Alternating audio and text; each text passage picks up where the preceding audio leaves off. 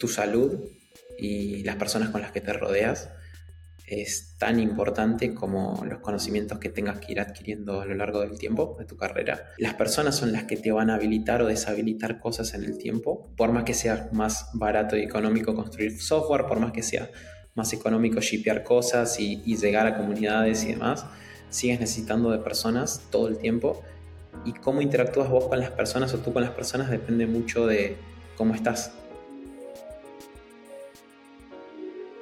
Acompáñanos en un episodio con Ariel Díaz Ailán, COO y cofundador de Revil, una pasarela de pagos multipaís enfocada en Latinoamérica. Las pasarelas de pago líderes en el mundo no tienen un enfoque especializado en regiones como Latinoamérica. Y esto se refleja en una mayor tasa de transacciones rechazadas, una falta de integraciones con los métodos de pago locales y una experiencia subóptima. Revil permite conectar organizaciones con sistemas de pago regionales en más de 10 países con la facilidad con la que darías de alta una cuenta de Mercado Pago. Además de ofrecer suscripciones robustas, reintentos de pagos, más de 100 métodos para pagar y todo un equipo de soporte dedicado a la región. Ariel es el encargado de coordinar las operaciones y de alinear al equipo de Revil después de levantar una ronda semilla de 3.6 millones de dólares. Durante esta conversación vamos a hablar sobre la importancia de hacer tu labor diaria casi un juego, algo divertido, ya que si decides dedicar tu vida a una startup, más vale que no lo veas como una carga no deseable. También de cómo los recursos de desarrollo de tu organización son demasiado valiosos para convertir todo en un nuevo módulo. Así que apaláncate de la tecnología no code para avanzar más rápido y atender todos los casos de uso que no son el núcleo de tu negocio. De igual forma, platicamos de cómo emprender es mucho más gratificante cuando se hace en equipo. Aunque existen casos de personas que han emprendido sin compañía, siempre es más fácil dividir la carga de trabajo con un equipo de cofundadores. También charlamos de cómo la falta de agilidad mata a las startups. No importa si es con no code o con tecnologías no tan sexys, si estás resolviendo el problema de tus usuarios, estás cumpliendo como organización. Esperamos que disfruten este capítulo. Bienvenidos. Cuando el río suena. Del otro lado de la llamada, conectado desde Argentina, tenemos a Ariel Díaz Ailán, quien es COO y cofundador en Revil. ¿Cómo estás, Ariel? Hola, Artemio, Rodrigo. Eh, estoy muy bien. Gracias, gracias por la invitación, el espacio. ¿Cómo están ustedes? Bien, todo en orden. Nos da mucho gusto eh, tenerte por acá. Estamos seguros que vamos a tener una gran conversación. La verdad es que nos gustó mucho eh, cómo presentan y qué es todo lo que están haciendo ahí en Revil. Pero bueno, Ariel, justo desde tu posición de COO, en el momento en el que nos encontramos con Revil, nos llamó mucho la atención y nos gustó que era una empresa tremendamente moderna en el sentido de que estaban basados o están basados casi en su totalidad en una, en una API, ¿no? Y en que están construidos para desarrolladores y para equipos tecnológicos que quieren integrar una pasarela como la suya. Ya que tú tienes la experiencia de primera mano, nos encantaría conocer cuáles son las virtudes de que una compañía SaaS esté basada en una API, comparándolo con un negocio más tradicional, como pudiera ser el Painting Deas, que puede ser un restaurante, hasta pues tal vez una ferretería o algo más tradicional en el mercado. Bueno, principalmente en, la era post-GPT e inteligencia artificial, la verdad que, estar montados a través o encima de, tecnología nos permite, por lo menos a nosotros, eh, ser muy eficientes y poder abarcar quizás muchas más cosas con equipos mucho más reducidos que, tradicionalmente hubiese sido para montar el tipo de compañías que, lo estamos haciendo. Después a nivel ya industria, siendo un poco más abarcativo, ¿no? no solamente hablando de una SaaS y una API, sino hablando de la industria tecnológica. Estamos dentro de la industria que, que más rápido crece y más ha crecido en las últimas décadas y eso hace de todo una experiencia muy especial y particular, desde el tipo de gente con la cual te cruzas hasta el tipo de, de conocimiento que adquieres en, en periodos de, de tiempo muy cortos. Así que todo está relacionado, creo yo, con, la eficiencia y la posibilidad de construir cosas más grandes con menos personas y de poder quizás generar mayor impacto o poder soñar proyectos transfronterizos que quizás en, en otras eh, épocas hubiesen significado mayores recursos, mayores tiempos, mayores dependencias con terceros. Y hoy te encuentras con, proyectos, con equipos muy chicos eh, generando impacto a nivel global o, regional y eso la verdad que es, que es extraordinario. Así que diría que eso es lo, lo, más, lo más llamativo. Oye, y ahorita que hablas de equipos chicos, ¿cuántos son ahí en, en Revil? Eh, ¿Cómo se ve su, su equipo por, por dentro? ¿Cómo están organizados? Bien, nosotros actualmente somos 12 personas. Es un equipo eh, chico, súper compacto, pero multidisciplinario y, muy eficiente. Y está muy ligado a esto que les, que les comentaba recién. Ya como mindset tendemos a automatizar todas las tareas o cosas que, que encontramos repetitivas eh, y usamos muchísimo no code, por más que por momentos desde afuera pueda parecerse que, que, no. Nosotros somos en ese sentido muy pragmáticos, sobre todo las cuestiones ligadas a la, a la operación. Automatizamos constantemente y los, las últimas eh, contrataciones que hicimos estuvieron muy ligadas a, a esta parte de la compañía. Eh, nos encontramos justo ahora en un momento de, con varias posiciones nuevas abiertas, ya sabiendo que hemos sentado las bases que nos permitan crecer. Es decir, nosotros recientemente lanzamos nuestra propia pasarela de pagos cross-border. Anteriormente operábamos con un modelo bajo licencia e integrados a otras pasarelas de pago. Entonces, eh, todo este último tiempo ha estado muy ligado a poder construir ese producto que, hoy nos permita eh, pensar a partir de este, de este 2024 crecimiento eh, con este nuevo modelo que, que, hemos implementado. Nos guiamos mucho por, por OKRs, digamos, como, como framework, y al ser un equipo compacto también nos facilita gestionarlos a nivel organizacional. Eso también nos ayuda mucho en el, en el, en el enfoque. Y ya después la gestión de, de las distintas áreas eh, son con bastante, bastante, autonomía. Desarrollo y producto, por supuesto, utiliza Jira y se maneja bajo sprints, en, nuestro caso, que son cada dos semanas.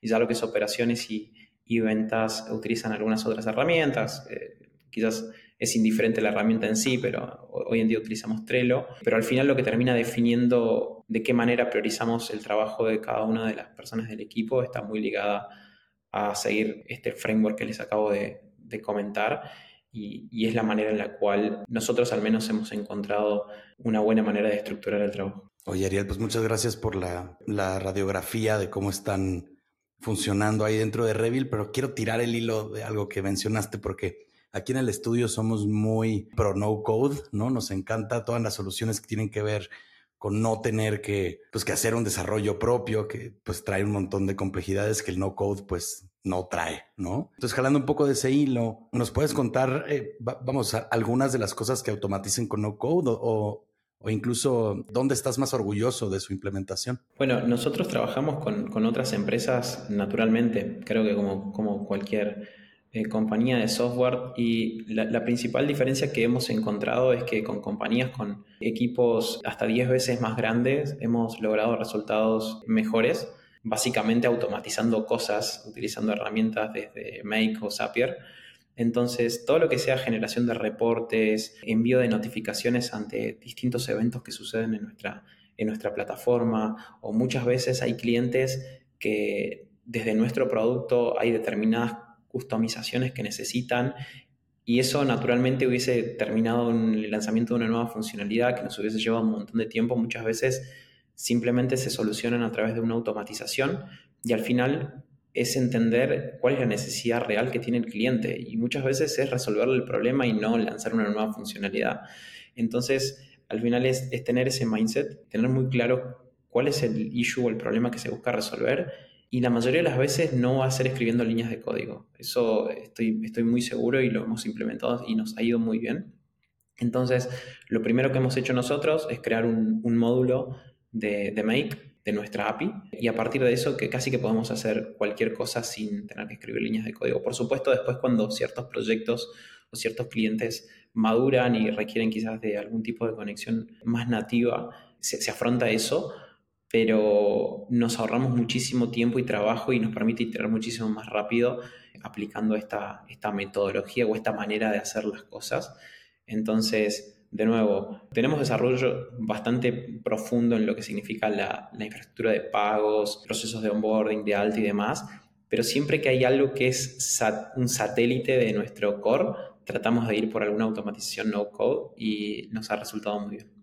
Qué valioso esto, ¿no? Porque mm, una de las, como de las heridas más grandes que tienen las piezas de software que tienen clientes corporativos, como me imagino que han de tener varios, varios clientes grandes, que son los que les piden este tipo de cosas, es que el software se va complejizando muy rápido por atender esta, esta rama eh, enterprise, ¿no? Me imagino que, que, lo que hicieron es exponer su API a Make, ¿correcto? Y entonces ahora desde Make pueden pedir. Esto para los emprendedores que nos están escuchando, eh, si no pusieron atención, regrésenle. Eso es una pieza de valor importante. Una buena pieza de oro. Y, realmente el, el, futuro de muchos de los equipos que como tú pintas son compactos y que pueden hacer mucho con muy poco, ¿no? Justo venimos de una conversación donde hablamos con el CEO de una empresa que también se apalanca muchísimo de no code. Ellos a la fecha no tienen un equipo de tecnología, pero tienen un, una SaaS también y este año su objetivo de venta son 800 mil dólares eh, con ese mismo equipo, ¿no? Y dices como, wow, el impacto que puede hacer una empresa chiquitita, eh, una organización muy pequeña, apalancada en no code, pero que al final, como tú dices, está resolviendo un problema que tienen las corporaciones del mundo. Ariel, nos encantaría saber desde tu posición de COO, ¿cuáles consideras que son los tres retos operativos más importantes que enfrentan ahí en Revil? Bueno, eh, principalmente hoy tenemos un desafío eh, importante y que está priorizado para este Q, que está vinculado al alta de nuevas cuentas. Nosotros, como, como bien les explicaba al principio, nos estamos enfocando en lo que es pagos transfronterizos, cross-border, y este, esta modalidad tiene particularidades en el momento de alta de nuevas cuentas que es muy diferente a quizás a lo que estamos acostumbrados en una modalidad doméstica o local, o lo que nos puede suceder en Stripe, o lo que nos pasa con pasarelas de pago locales. Aquí tú al final estás queriendo darte de alta para operar de manera local en múltiples países, por lo que al final detrás los proveedores como nosotros de, pagos cross-border tenemos que hacer esas conexiones y tenemos que interactuar contra múltiples actores, que de nuevo es muy distinto a una modalidad local en donde interactúas contra un solo actor del otro lado. Entonces, todos los procesos de alta y de procesos de KYB y de compliance son complejos, básicamente porque las reglas de juego van cambiando y tus actores van cambiando también sus reglas y también van cambiando las conexiones. Entonces al final uno termina siendo una especie de traductor en el medio para poder entregar una solución eh, única a nuestros clientes sin que tenga que lidiar con cada una de esas cosas, pero que al final tenemos que lidiar nosotros con esas cosas. Entonces los principales desafíos que estamos teniendo en estos momentos están ligados en eso, en tener que interactuar con múltiples actores y en, en nuestro deseo poder onboardear cuentas muchísimo más rápido e inclusive poder atender cuentas más chicas que hoy por momentos tenemos que, elegir, ¿no? Al final, tan como también les explicaba al principio, somos un equipo reducido, entonces entregar un nivel de soporte custom a un cliente que quizás no va a procesar tanto en un plazo inmediato se vuelve un desafío, pero estamos lejos de, de ser algo descartable, al contrario, estamos trabajando y es prioritario lograr este tipo de automatizaciones que naturalmente nuestros proveedores no las tienen. Entonces vuelvo quizás a la pregunta que me hacían al principio, ¿no? Y las diferencias entre, entre equipos que entienden cuál es el problema, dedican el tiempo suficiente en entenderlo para después implementar automatizaciones que no necesariamente requieren crear sistemas a través de código.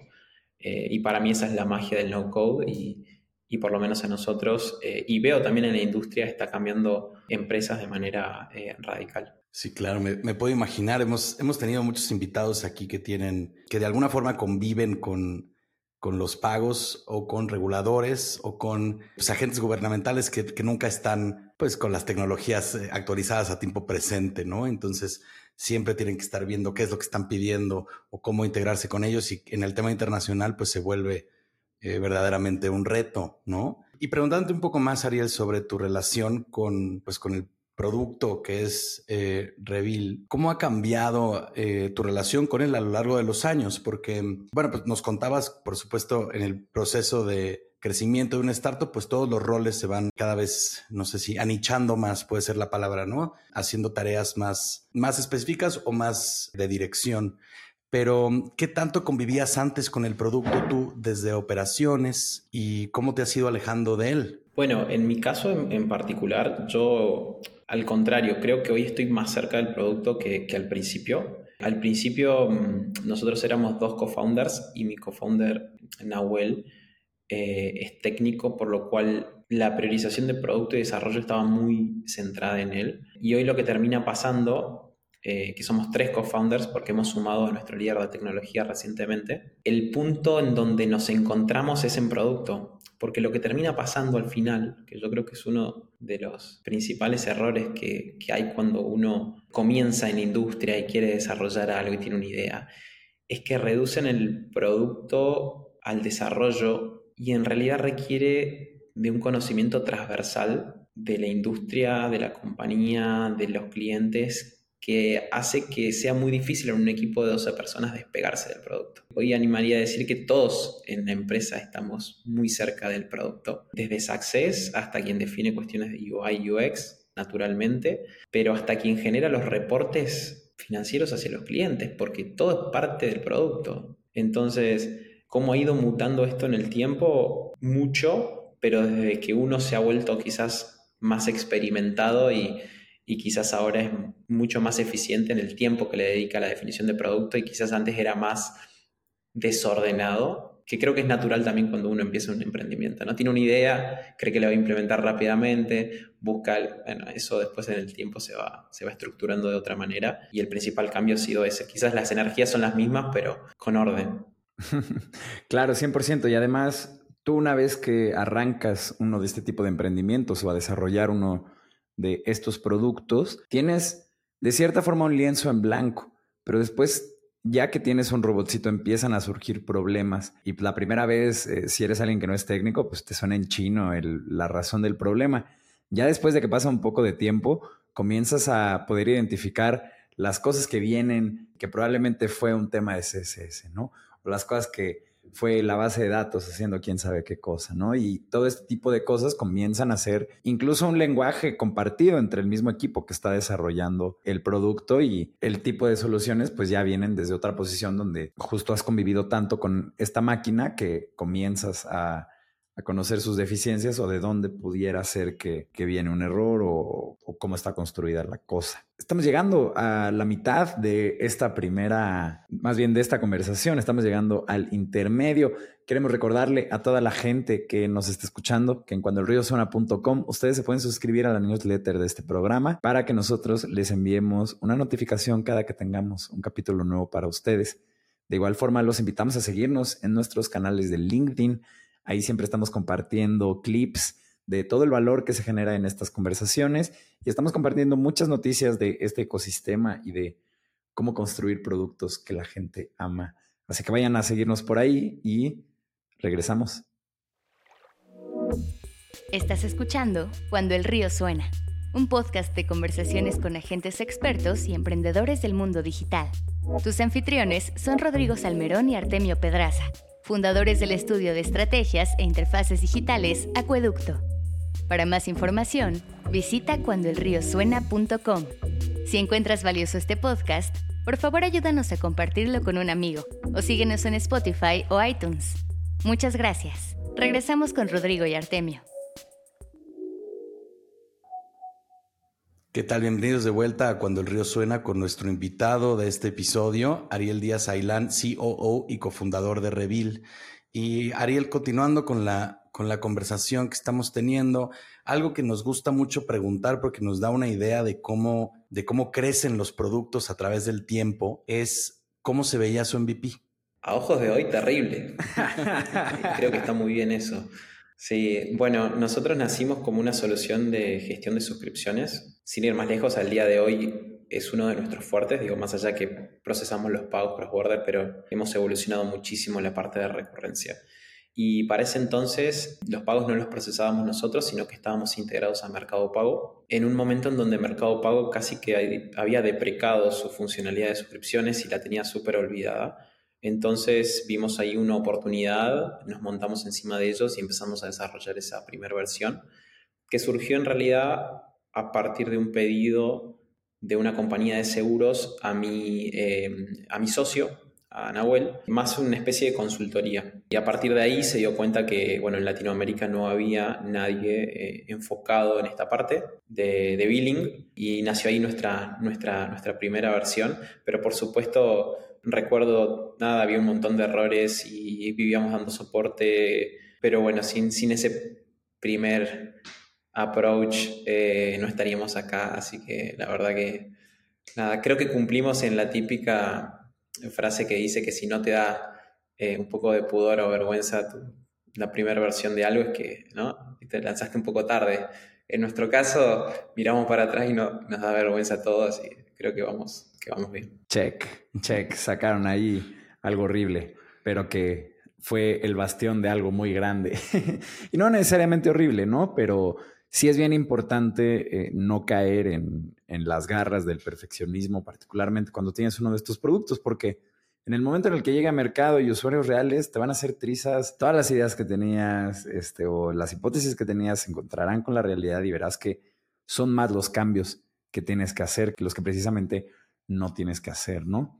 Ariel, también queríamos preguntarte, nos hablaste un poquito ahorita de, los retos más, más grandes que tienen de manera operacional. Mencionaste eh, justo cómo el tema cross borders, pues en materia de compliance era algo importante a tomar en cuenta. Pero bueno, ¿cuál es, cuál es el mayor reto de estar disponibles en, en 10 países en materia de, de operación, si pudiéramos ahondar en, esa parte? Creo que, es gran parte de, lo que les comentaba hace un rato. Al final, operar en, 10 países, nosotros tenemos clientes en, 6 o, 7, creo ahora, requiere al final de un conocimiento de particularidades de cada uno, valga la redundancia muy particular, que en nuestro caso solo ha sido posible con la cantidad de tiempo que le hemos dedicado estos últimos años, el haber estado tan metidos dentro de la industria, en una industria que, que va cambiando sus reglas de juego, que va cambiando sus regulaciones, que, en la cual van apareciendo nuevos jugadores, en la cual en un momento parecía que cripto iba para un lado y ahora cripto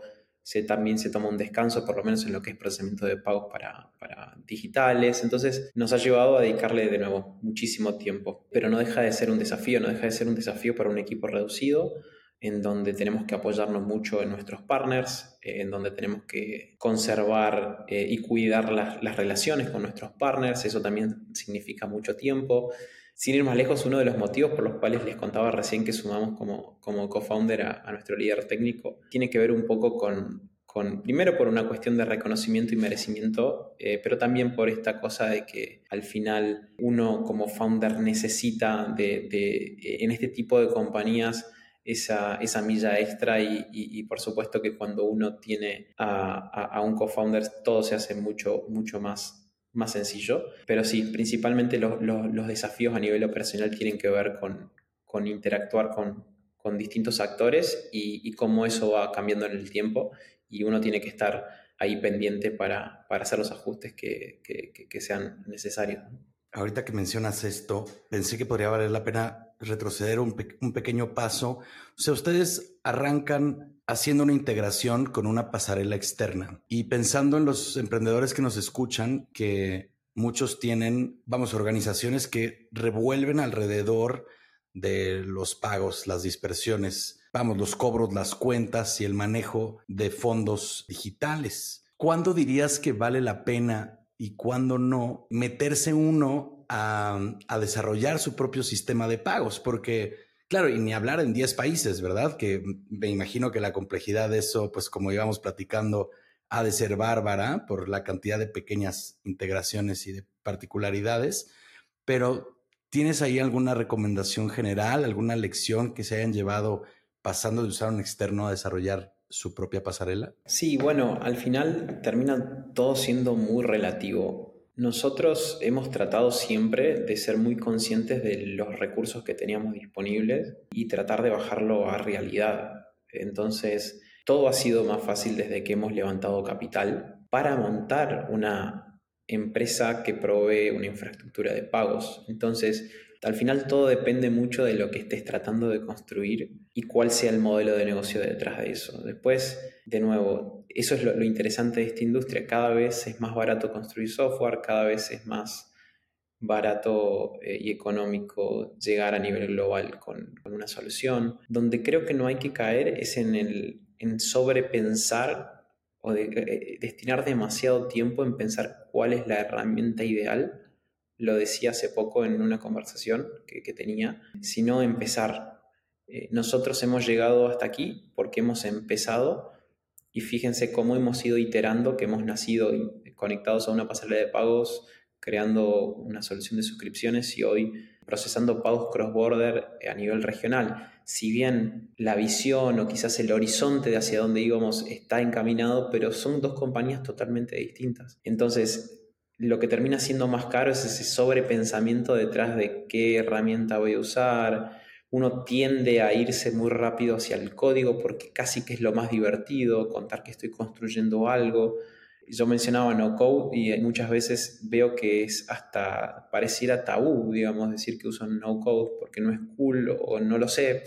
Pero al final, si quieres hacer un negocio, muchas veces se trata de pragmatismo más que de qué tan buena está la tecnología que estás usando detrás. Por eso digo que es relativo. Luego, si tu intención y tus intereses están detrás de la tecnología en sí misma, bueno, ese ya es otro cantar y está bien también lo que no está bien es, como no ser coherente con lo que uno está buscando. ¿Me explico? Y por eso también las, tan importantes las conversaciones con tu equipo y con, el, y con tu co-founder, si tienes, si tienes la suerte, para mí es súper importante, en que estén alineadas esos incentivos, porque nos van a ahorrar en el tiempo muchísimo, muchísimo trabajo. Entonces, si eso no, el mejor momento para ir a integrarte o desarrollar tu propio va a depender mucho de qué haya detrás de ese, de la motivación de lo que te lleve a tomar esa decisión. Fenomenal. Si esto se, mm, se, parece un poco a esto que hemos escuchado de que vale la pena desarrollar de forma propia solamente lo que es el core de tu producto y de que todo lo que no sea el core se puede terciarizar o bueno, como ustedes en su caso utilizando no code para atacarlo. Y mm, Ariel, queríamos preguntarte, bueno, eh,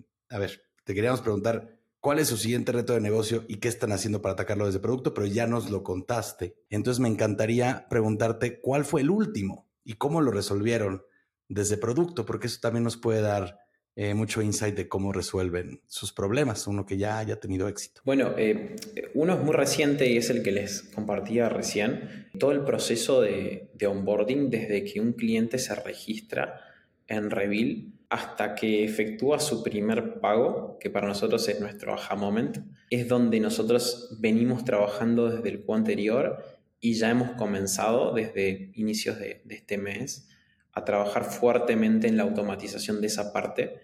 Así que les diría que es el último y el, y el actual, digamos, en donde estamos trabajando. Por lo cual, quienes se registren en, desde Revil.com van a empezar a notar cambios eh, importantes. Hoy mismo, digo, si uno se registra, va a notar una experiencia bastante eh, fluida pero nuestro sueño es que tú te registres y salgas a procesar de manera inmediata, que es algo que no lo está haciendo nadie en la industria. Por eso también les adelantaba al comienzo de la conversación esta idea de, de poder lograr esa experiencia que quizás tenemos en un escenario doméstico, cuando uno quiere cobrar de manera local en un país, poder llevarla a un escenario regional eh, y así ayudar realmente a, a que los emprendedores puedan escalar a nivel regional Así que ese es el principal desafío y el sueño y el objetivo que tenemos para, eh, para este año. Qué importante se vuelve esta parte de, de cualquier software, que es el poder onboardear a la gente de una manera eficiente, en la que precisamente es que muchas veces pasa que ya tienes toda una herramienta muy bien diseñada, pero solo falta ese pequeño empujón para que se entiendan todas las piezas que conforman a lo que tú estás buscando eh, que tenga el usuario, que en su caso es este aha moment. Cuando procesan el primer pago a través de su pasarela, ¿cierto? Es, es ahí cuando el momento de más valor, por así decirlo. Exacto, y hasta eso pasan un montón de cosas. Muchas que son visibles de cara al merchant, a la persona que está con, con su startup o con su comercio dándose de alta, que es, bueno, me registro, cargo mis datos, defino en qué países quiero cobrar, a qué país quiero repatriar mis fondos, cargo los datos de mi, de mi empresa, creo mis primeros links o ligas o enlaces de pago. Bueno, por detrás de eso hay un montón de procesos que suceden desde tomar esa documentación, llevarla con los adquirentes locales, que te lo aprueben, que te piden información extra, que cómo estandarizas esa información para que cuando le envíes a los múltiples actores vaya como ellos la están esperando y que tú cuando la recibas la leas como tú esperas leerla. Informar cada uno de estos steps al, cliente, que las guías que el cliente ve en tu producto para crear las ligas de pago y demás sean entendibles y que no te carguen el soporte. Eso también requiere un montón de trabajo. Y luego cuando comparten la liga de pago, que el checkout sea excelente para que el cliente final vaya, coloque los datos de su tarjeta o el método de pago que haya elegido se efectúe el pago precisamente. Entonces, todo eso requiere de un montón de trabajo que muchas veces no se tiene en cuenta y, es normal, digo, todos somos consumidores de, plataformas y de servicios, sin ir más lejos, digo, las más comunes, digo, uno se suscribe a Netflix, a, Spotify y demás, pero no tiene idea qué sucede detrás cuando, cuando uno carga esos, esos datos del medio de pago. Así que es, es un poco eso. 100% bien dicen que el mejor trabajo es aquel que no se nota. Exactamente. A ver, Ariel, también queríamos preguntarte, ¿qué tanto ustedes planean a detalle los siguientes pasos que van a tomar como organización y en qué extensión de tiempo? Y también si esto ha cambiado a lo largo de los años en materia de que antes eran mucho más detallados, ahora no, antes tiraban la cosa todo el año, ahora por trimestre. No sé, cuéntanos ahí un poquito cómo ustedes han encontrado el orden en esa materia. Bien, excelente. Eh, han cambiado, sí, muchísimo, por supuesto y yo creo que va a seguir cambiando y que está bien que, que así sea. Me animaría a decir que este es el primer año en donde la visión, el objetivo del Q y la manera en la cual ejecutamos tienen un nivel de alineación que, que, no hemos tenido antes. Ya venimos desde que implementamos OKR ya hace, hace, hace bastante tiempo muy bien eh, alineados, un nivel de comunicación eh, muy importante en el equipo y bueno, eso nos ha llevado también a, lanzar lo que hemos lanzado. Pero hoy nos manejamos así, la visión es ser el Stripe de Latinoamérica, así que cuando lo han mencionado al inicio de la, de la conversación me, me, ha resultado súper interesante porque es la compañía modelo para nosotros, pero queremos ser eso adaptado a, a nuestra región. Luego debajo de eso, como les contaba, usamos un objetivo anual que nosotros hoy lo tenemos definido en un determinado volumen de procesamiento en dólares que, esperamos para el año. Debajo de eso tenemos los OKRs por Q, por trimestre, y aplicamos muy bien el framework. Manejamos entre 3 y 5 objetivos que son cualitativos, que te orientan hacia dónde quieres ir, y dentro de esos 3 o 5 objetivos tenemos resultados claves que tienen que suceder, que son cuantitativos o binarios sucedieron o no sucedieron. Y debajo de eso tenemos un equipo súper compacto, eh, alineado y bien comunicado para que eso, eso suceda. Así que hoy en día es la manera en la cual estamos eh, estructurados en torno a los objetivos y ha sido parte de, bueno, de iterar todos estos años, de haber rotado equipo también, de haber cambiado el modelo de negocios. Pero bueno, tampoco creo que sea como la manera de hacer las cosas, es la que a nosotros nos, nos funciona. Y quiero dar este mensaje porque está alineado con lo que decía recién.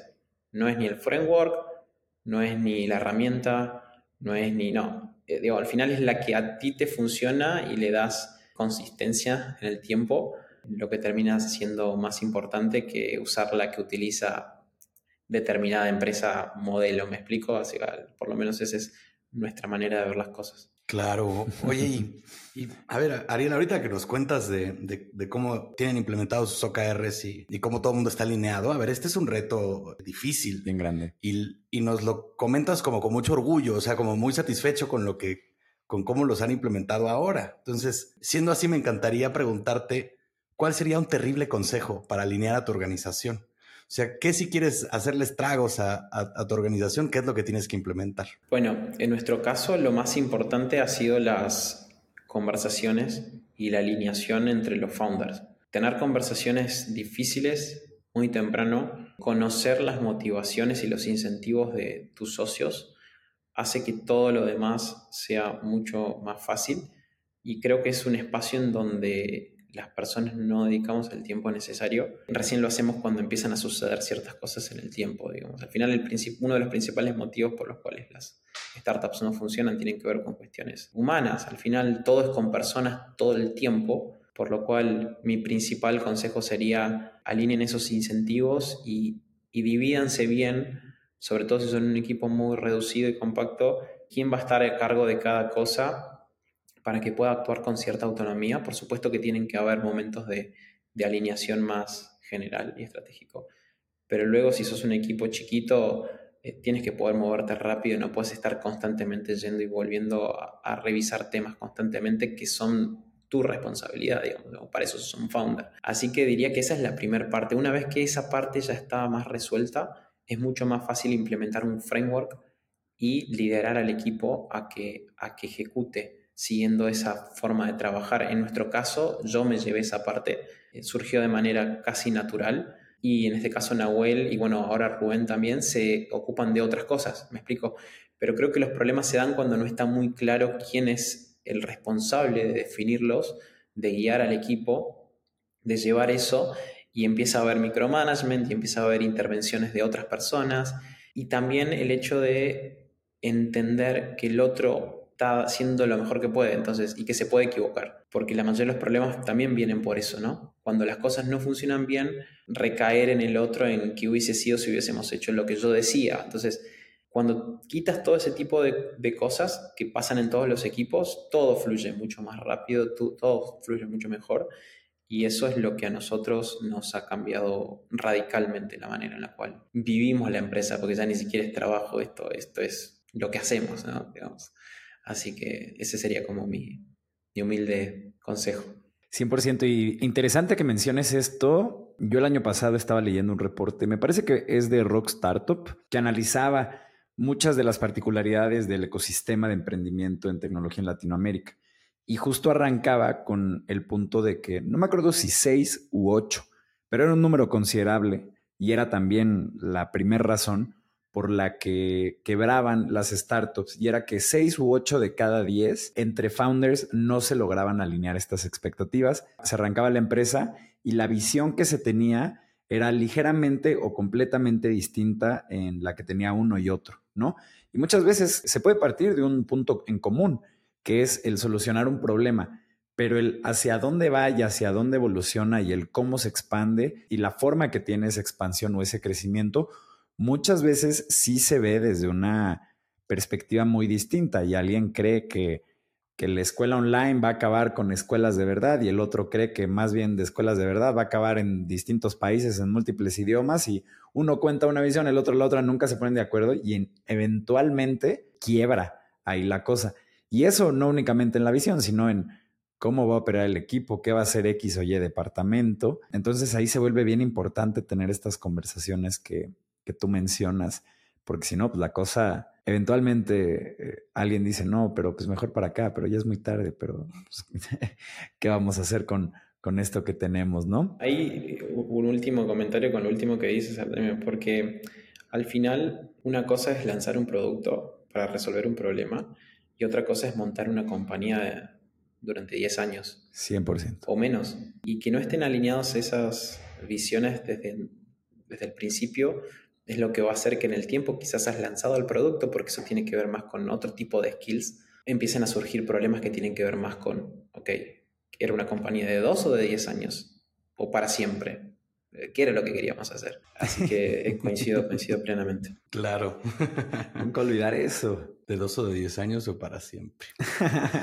Ariel, ya nos, nos, eh, nos acercamos ya al final del episodio. Esta es la última pregunta. Bueno, igual y ya nos comentaste de una forma o, de otra, ¿no? Un poco, un poco de esto en, en lo que llevamos de la conversación, pero si fueses a, a, destilar tus tres lecciones más importantes en estos ya casi cuatro años construyendo eh, Revil, ¿cuál dirías que son esos tres? Bueno, eh, quizás suenen un poco trilladas, pero creo que está bien, porque por algo lo son. La primera, eh, yo, no volvería a emprender eh, solo, no, no, no, está dentro de mi, de, mi interés. Eh, creo que, siempre va a ser mejor acompañado, pero que de nuevo es algo muy particular. O sea, no, no, no, no creo que esté mal emprender solo.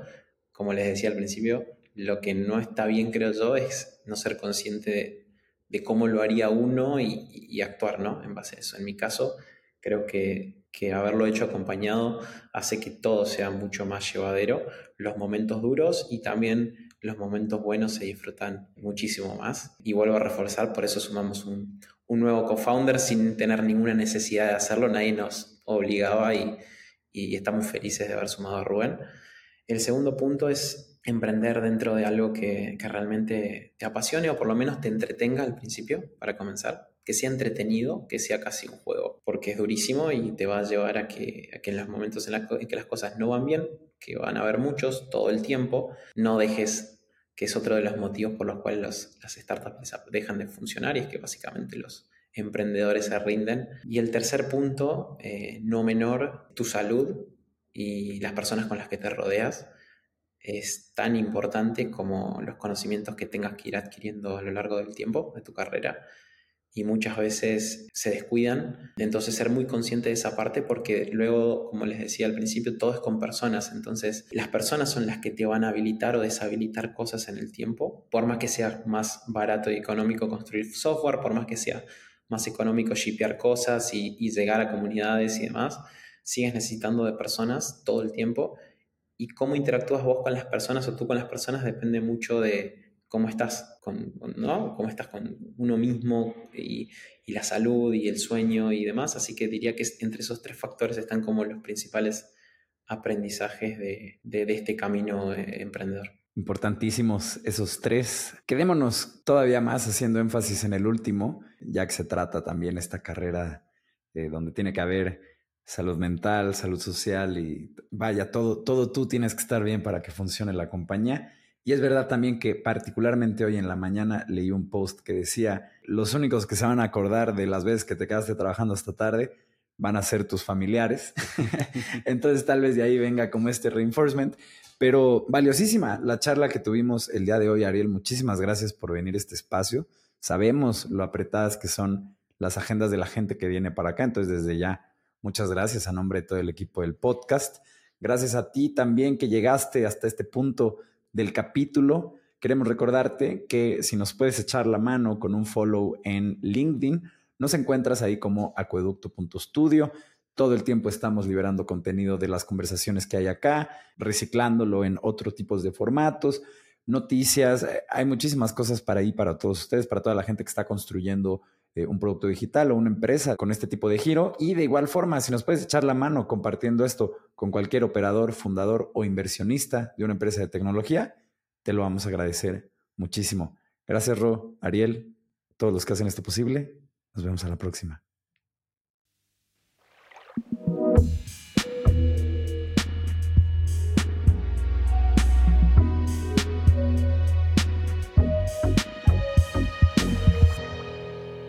Cuando el río suena.